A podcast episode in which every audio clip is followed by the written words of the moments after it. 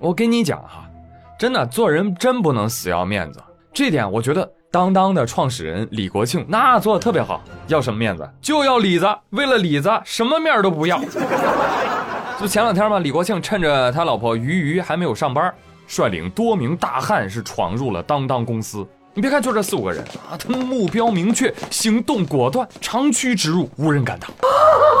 报，行政公章率先失守。报，财务部门公章接连沦陷，将几十枚公章一扫而光。听说当当的人那天都看傻了，真的没人敢拦。你想，鱼鱼是大股东，那李国庆不是大股东吗？你哪个敢惹？听说阵势也相当牛逼，五六个人全部开着手机录像，大家都在问：哎，于总，于总没来吗？对呀，于总还没到公司呢。哎，就这样，嗯，公章就拿走了啊。哎，抢完公章之后呢，李国庆也不藏着掖着，是吧？人当即就把公章啊用起来呀，啊，当天就用当当的公章发公告。我宣布，我李国庆现在全面接管公司。那于总呢？什么于总？哪里有于总？我已经罢免了于于一切的职务了，看不到公章吗？咔，法律效力，知道吗？不过在四月二十六号晚上，当当的副总裁阚敏在电视电话会议当中说了，目前公司是掌握在于于的手中，李国庆接管当当是私自越权，是违法的。哎呀，好一出大戏！庚子年春，废帝国庆，携心腹四人入中宫夺玺，后昭告天下，史称“当当政变”。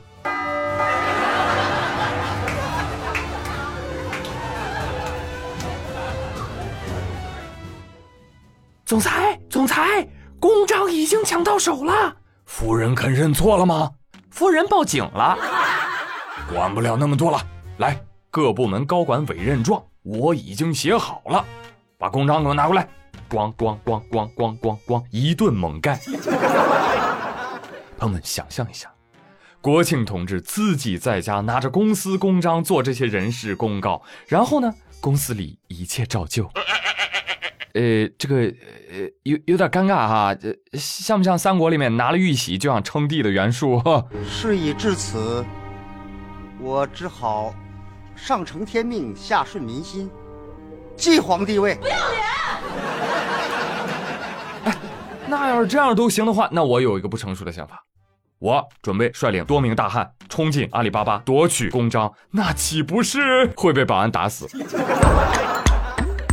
国庆啊，三国时期有章尚且不能统治集团，何况法治时期呢？啊，有什么事儿啊？你先开个股东大会。对不对？让股权来说话。如果股权掰扯不清楚，咱们再去法院说，总有个说理儿的地儿吧？对不对？天天的不是摔杯就是夺章，微博断案干啥呢？啊，嫌我等吃瓜群众吃的娱乐瓜不够高级，非要给我们硬塞几颗财经瓜？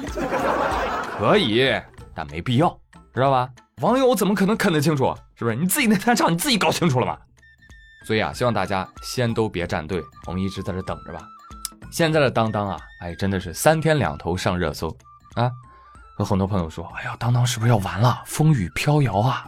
哼，你是没看他们家财报，当当他们家图书电商最近几年一直都有五六亿的净利润啊，就图书市场这一块，人家占百分之四十，闷声发大财，厉害啊！再加上总成焦点，广告费也不用自己掏，还挺滋润。哎呀，真是好！但我觉得可以好上加好。李国庆不是一直想在图书市场之外啊搞一搞文化消费市场吗？而鱼鱼不是对现有盈利很满意，不想急速扩张吗？某有一计，可两全其美。你这样，你们把当当网分成李国庆专区和鱼鱼专区。让消费者自主选择，你支持谁，你就去谁的区消费。Lady Go！哎，你消费的金额就相当于给其中一个人打榜，而在打榜期间呢，两个人啊可以每天晚上在直播间给自己专区带货拉人气，对不对？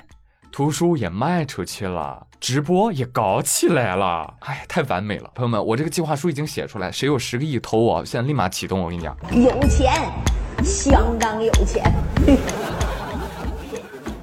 那今天节目的最后呢，说一个应景的话题啊，四月的最后一个星期三是什么日子？国际导盲犬日，有必要唠两句。话说在山西太原啊，当地有一个很有名的女交警叫丽姐。丽姐呢，啊，最近经常会拍一些行业或者是人群的体验，比如说最近她就拍了一个盲人生活体验。她呢就用纱布把眼缠上，完全依赖导盲犬去坐公交。结果呢，公交车门一打开，司机一看，你你这怎么还带狗上来呢？公交车不能带宠物上车的，知道吧？哎，丽姐就跟他解释呀。我我我是个盲人，这狗狗是导盲犬啊，按照规定，导盲犬不是可以上车了吗？对呀。可是呢，司机态度还是比较强硬的。你别给我说那个，就问你下不下车啊？不下车就报警。哎呦我去，司机你还报警？报报报警干什么？报警抓自己啊？眼见丽姐扮演的这个盲人呢被欺负了，啊，满车的乘客没有人提供帮助。就在这时。后排有一位大哥，他站了出来。他说：“哎呀，不让你坐，你就下去嘛！你在这耽误大家时间干什么呢？对不对？下去，下去，下去！哎，你有没有公德心呐？好吧，当然有人说丽姐拍这个视频是炒作啊，对不对？你又不是盲人，这不叫无中生有，对不对？哎，这个想法已经比普通杠精成熟了很多，是吧？都已经到了程序正义的层面了。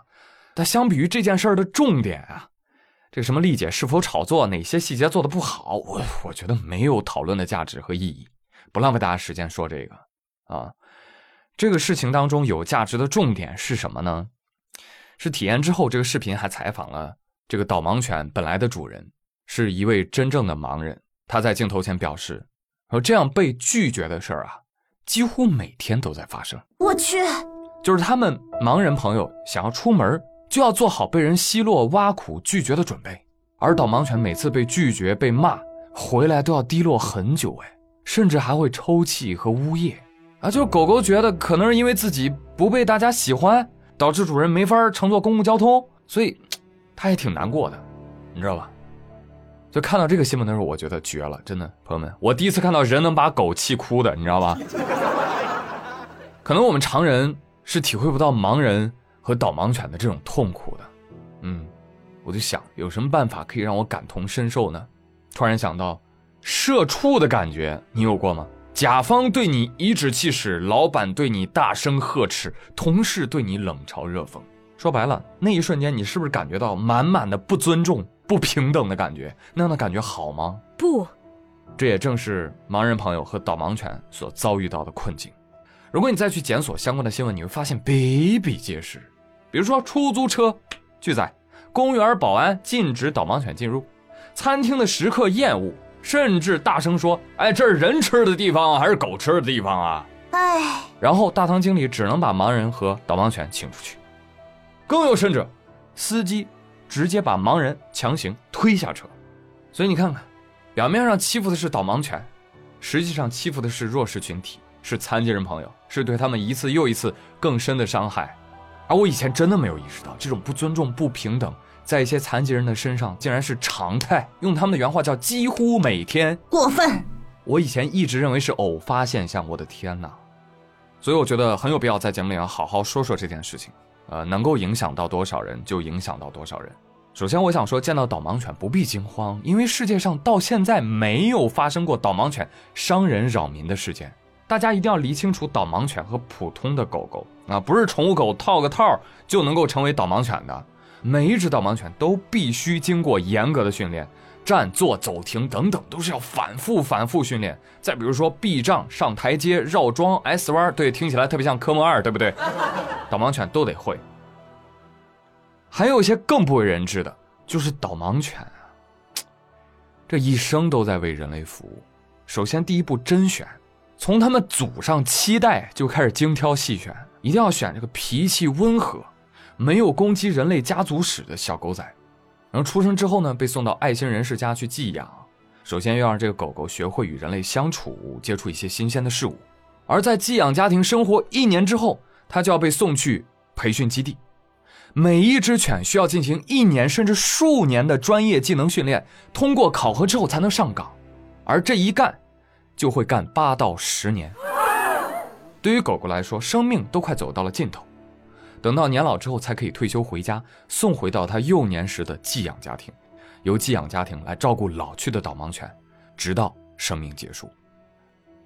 所以有时候觉得，导盲犬它们真的好委屈啊，就觉得我们人类好残忍啊，完全压抑了狗狗的天性，服务于人类。但是你知道吗？这是一个没有办法的办法。现如今能让盲人得到更好、更安全的领航服务，除了狗，目前没有更好的选择。所以从这个角度来看，导盲犬真的是毕其一生奉献给了人类。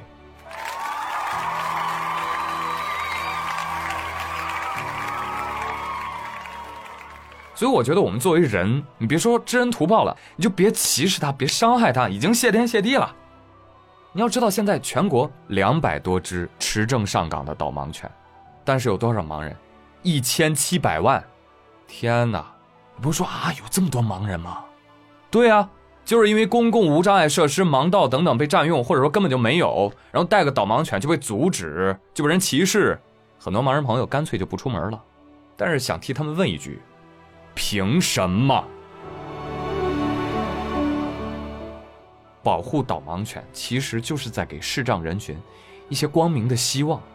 我们为弱势群体发声，其实也是在守护自己内心的良知。所以以后遇到盲人朋友带着导盲犬，这个时候呢，我们普通人一定要遵守四不疑问的原则。就看到导盲犬啊，不喂食、不抚摸、不呼唤、不拒绝，还有疑问，主动询问一下盲人朋友是否需要帮助，好吧？最后再更新一下这个新闻的动态，就是公交公司已经道歉了。公交公司难道不应该全公司通报，好好学习一下法律法规吗？好吧，那如果你们不说，我帮你们最后补上吧。导盲犬可以乘车，不是没立法，立法早就明确了。二零一八年十月修正的《残疾人保障法》就规定，盲人可携带导盲犬出入公共场所，应当遵守国家有关规定。二零一二年八月份，国务院的《无障碍环境建设条例》就规定了，视力残疾人携带导盲犬出入公共场所，工作人员应当按照国家有关规定提供无障碍服务。二零一八年一月，交通运输部等部门发布施行的规定，保障持残疾人证、导盲犬工作证、动物健康免疫证明等相关证件的视障人士携带导盲犬进站乘车。那各地方的立法那就更多了。所以说啊，很多公共交通企业的普法培训课上少了，补课去吧。我们也顺带跟着明白了一把，希望我们都能对残疾弱势群体保有一份尊重，提供一些帮助，这是法律给予公民的义务，义务。好了，朋友们，以上就是本期妙语连珠的全部内容，感谢大家的收听。哎，还想听到多余的那六分钟吗？别忘了去我的主页点进链接，帮我点赞哦！再次谢谢大家了，我是朱宇，感谢收听，咱们假期后再会喽，五一快乐，拜拜。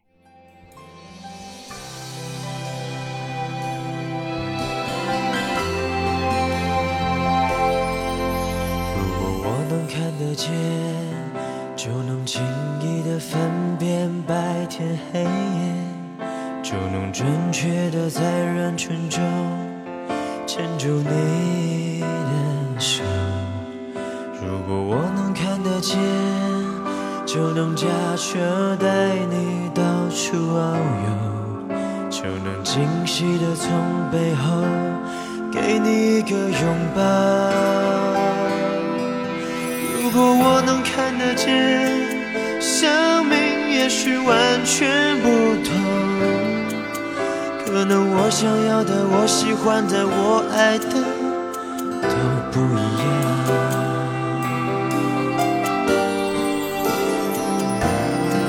眼前的黑不是黑，你说的白是什么白？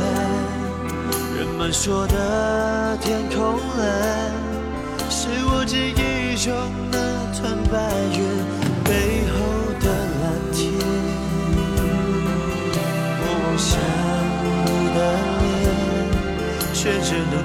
间一片虚无，是不是上帝在我眼前遮住了脸，忘了掀开。